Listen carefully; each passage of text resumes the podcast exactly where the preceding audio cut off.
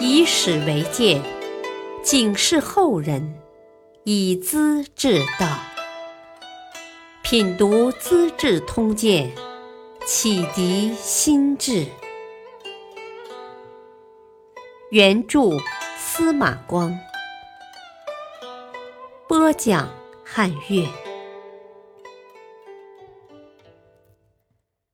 闹矛盾只因妒忌，下阵毒要杀弟兄。唐高祖李渊能够统一天下，主要依靠二儿子秦王李世民。太子李建成性情也还平和。才能并不差，还立过战功，但是沉溺于酒色。三儿子李元吉封为齐王，一副公子哥的派头，野心不小。按功劳和能力，王位只能归秦王。可是千年传统的嫡子继位是不容动摇的原则，唐初的宫廷矛盾就从这里开始了。李建成嫉妒李世民，自然跟李元吉结成党羽，兴风作浪。别看高祖是个老头，受宠的嫔妃着实不少。除了窦皇后生的四个儿子之外，还有一大堆年少幼儿。这些小王子的生生母亲要找未来的保护人，太子和齐王也想靠他们搭桥。跟父亲拉好关系，宫里甚至传出闲话，说尹德妃和张婕妤是太子的庶母，但与太子关系暧昧。这帮人搅合在一起，再加上家属和亲戚，成了长安城里的害人虫。他们为非作歹，长安官吏并不敢管。秦王偏偏不跟父亲的妃嫔们来往。也就成了他们记恨诽谤的目标。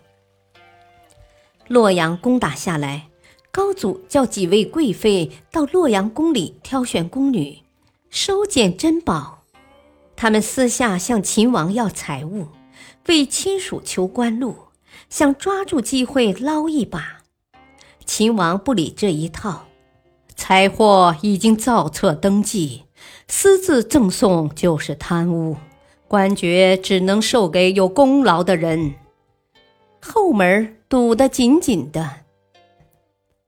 淮安王李神通有战功，秦王赐给良田几十顷。张婕妤要求高祖把这片田土给自己的父亲，挨不过他死乞白赖的求情。高祖写了一张便条，叫秦王把土地转让出来。可是淮安王受赐在前，怎能转让？张婕妤便倒打一耙：“啊，天子送给我的田，秦王竟然夺去送给李神通，太欺负人了！”高祖怒气冲冲地斥责儿子：“ 我的条子还不如你的命令吗？”竟跟裴寂发牢骚说。啊！世民这孩子长期主持军事，叫书生们挑唆坏了，不像我当年的儿子了。言外之意说世民变得没良心，不认父亲了。尹德妃资格最老，窦皇后死了，他便俨然自居后宫领袖。他父亲尹阿鼠是长安城一霸，凶气灼人。有一次，秦王府的十八学士之一杜如晦，从尹家门外过，被阿鼠看到。他恨李世民，恨屋及乌，当即吩咐奴仆冲到街上，把杜如晦拉下马，不问缘由，就是一顿拳头耳光，还打断了一根手指。阿鼠指着他的脸斥骂道：“你算什么东西？打我门前过，敢不下马？”文质彬彬的文人学士没说半句话，牵着马就走了。尹阿叔怕事情闹大，来个恶人先告状，找到女儿向皇帝进谗言，说秦王的人欺负他父亲。高祖一听就信，把秦王找来，开口便扣大帽子：“哼，我的妃嫔亲属你也敢欺侮？何况小老百姓呢？你真变了，不听我的话了。”啰里啰嗦，不容分辨。秦王被说的莫名其妙。每当宫中宴会，秦王面对年轻的庶母们，打心里觉得厌恶。这种时刻，不由自主地怀念起死去的母亲，掩饰不住感情，当着众人常常叹气流泪。老父亲自然很不痛快。最受高祖宠信的妃嫔大约有二十几人，他们虽然也争风吃醋，但都憎恨李世民，每天围着老头卖弄娇痴。啊，秦王哭哭啼啼，是要咒你快死呀，也是憎恨我们呀！陛下百年之后，我们母子的性命只怕都要断送在他手里了。一阵诽谤之后，转过话头，啊，看得出来，啊，太子最讲孝道，做人义气，陛下把我们交给他，就可以放心了。老头经不起这一番怂恿，跟齐王的关系慢慢的疏远了，与太子和齐王也就日益亲近起来。一天，高祖到城南射猎。练兵比武，儿子们都在场。父亲要他们跑马射箭，比试比试。太子有匹西域马，膘肥体壮，却爱抱蹄先安。他故意把缰绳交给秦王，亲热地说：“ 呃，这匹马有劲儿，几丈宽的河也跳得过。你的骑术好，试试看吧。”秦王跨上马。追赶野鹿，马犯老毛病，后蹄一撅，秦王闪电般的跳下来，站在几步之外。马停下来，他又跨上去，马照样又绝，连续三次都被秦王躲开了。他心中有数，跟宇文士及说：“哼，建成是想要我的命啊！生死自有天定。”耍小玩意有什么意思呢？不料这话叫李建成听到了，又唆使妃嫔告状，把原话的意思稍微改变。哦，秦王夸口说：“我有天命，要做天下的主宰，哪里会随便死呢？”高祖又相信了，先召李建成和李元吉核对原话，这两人。自然一口咬定，还要添油加醋，然后召见李世民，愤怒地斥责：“啊，天子自有天命，不是人力可以强求的，你为何求得这样急啊？”连追逼带讽刺，把个儿子弄得丈二金刚摸不着头脑，只好脱下官帽表示谢罪，要求法庭进行调查。第二天，警报传来，突厥军队又打来了。高祖只好召见秦王，和颜悦色地解释一通之后，要他出兵。当晚又请儿子内宴，好像什么事儿也没发生。这种小事儿经常出现，周而复始，搞得一家人很不安宁。过了些天，太子请秦王饮酒。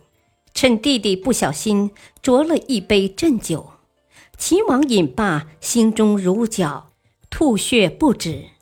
淮安王赶忙扶他回到西宫，不知是药力不够，还是秦王生命力特强，总之有惊无险，服了解毒药又活过来了。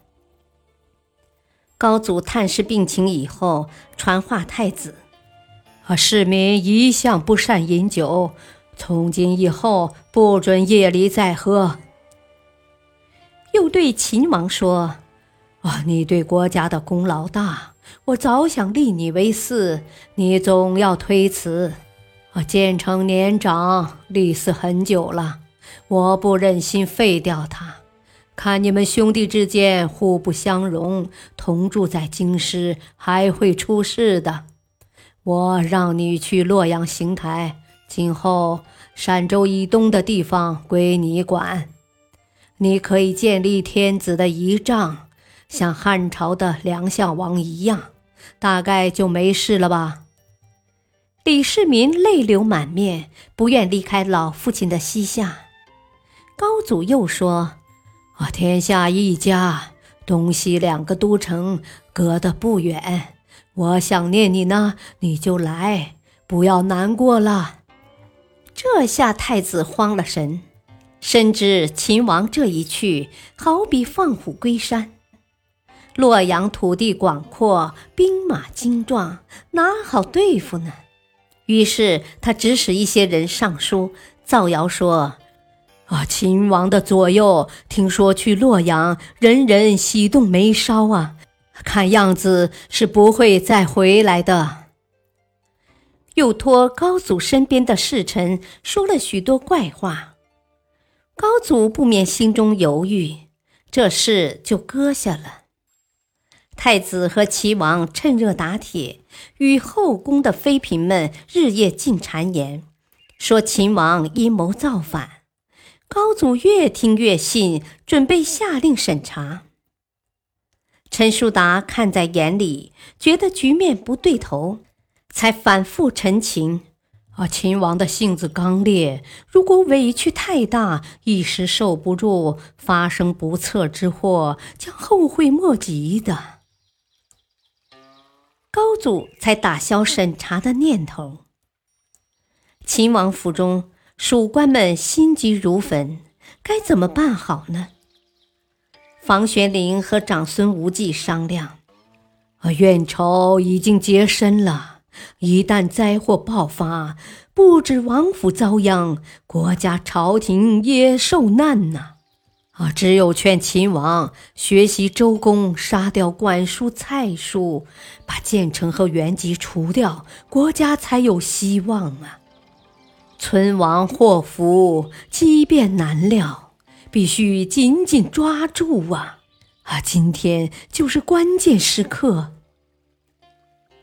两人想法相同，求见秦王，劝他说：“啊，大王已经被逼上绝路了，只有下定决心，才能转祸为福啊！犹豫观望就是死路。”杜如晦也来了，大家都是一个想法。可秦王太重道义，啊，等等吧。他们要是先动手，我就抓住把柄了。要我先杀兄弟，我做不出来呀。事情就这么放了下来，但矛盾还在发展。感谢收听，下期播讲尉迟恭不受拉拢，玄武门兄弟喋血。敬请收听，再会。